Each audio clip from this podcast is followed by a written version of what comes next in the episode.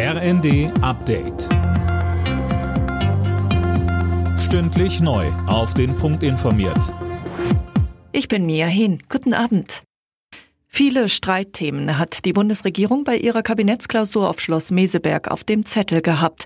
Konkrete Ergebnisse gab es nach zwei Tagen Gesprächen, aber nicht Fabian Hoffmann. Nein, das war mehr die Selbstversicherung, dass SPD, Grüne und FDP weiter gut zusammenarbeiten können. Diesen Eindruck hatte man zuletzt ja eher nicht so. Da knirschte es beispielsweise in Sachen Verbrenner aus oder auch bei der Kindergrundsicherung. Wie weit man da nun genau ist, unklar. Kanzler Scholz, Vizekanzler Habeck und Finanzminister Lindner betonten nur, sie sind zufrieden mit den Beratungen. Der Tenor, Deutschland ist wirtschaftlich gut aufgestellt und bei Klimaschutz und Digitalisierung will die Ampel weiter Tempo machen.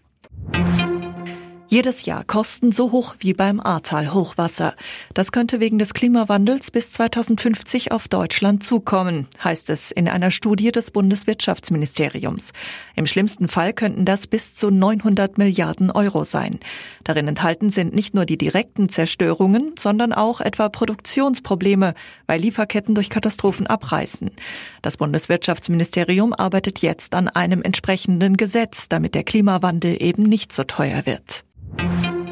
Neue Details zum Schlag gegen ein internationales Hackernetzwerk.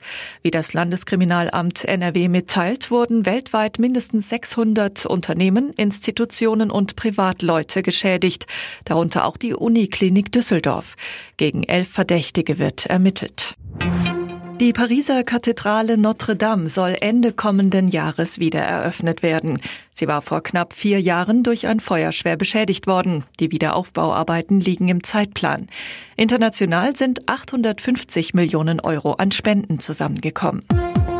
Alle Nachrichten auf rnd.de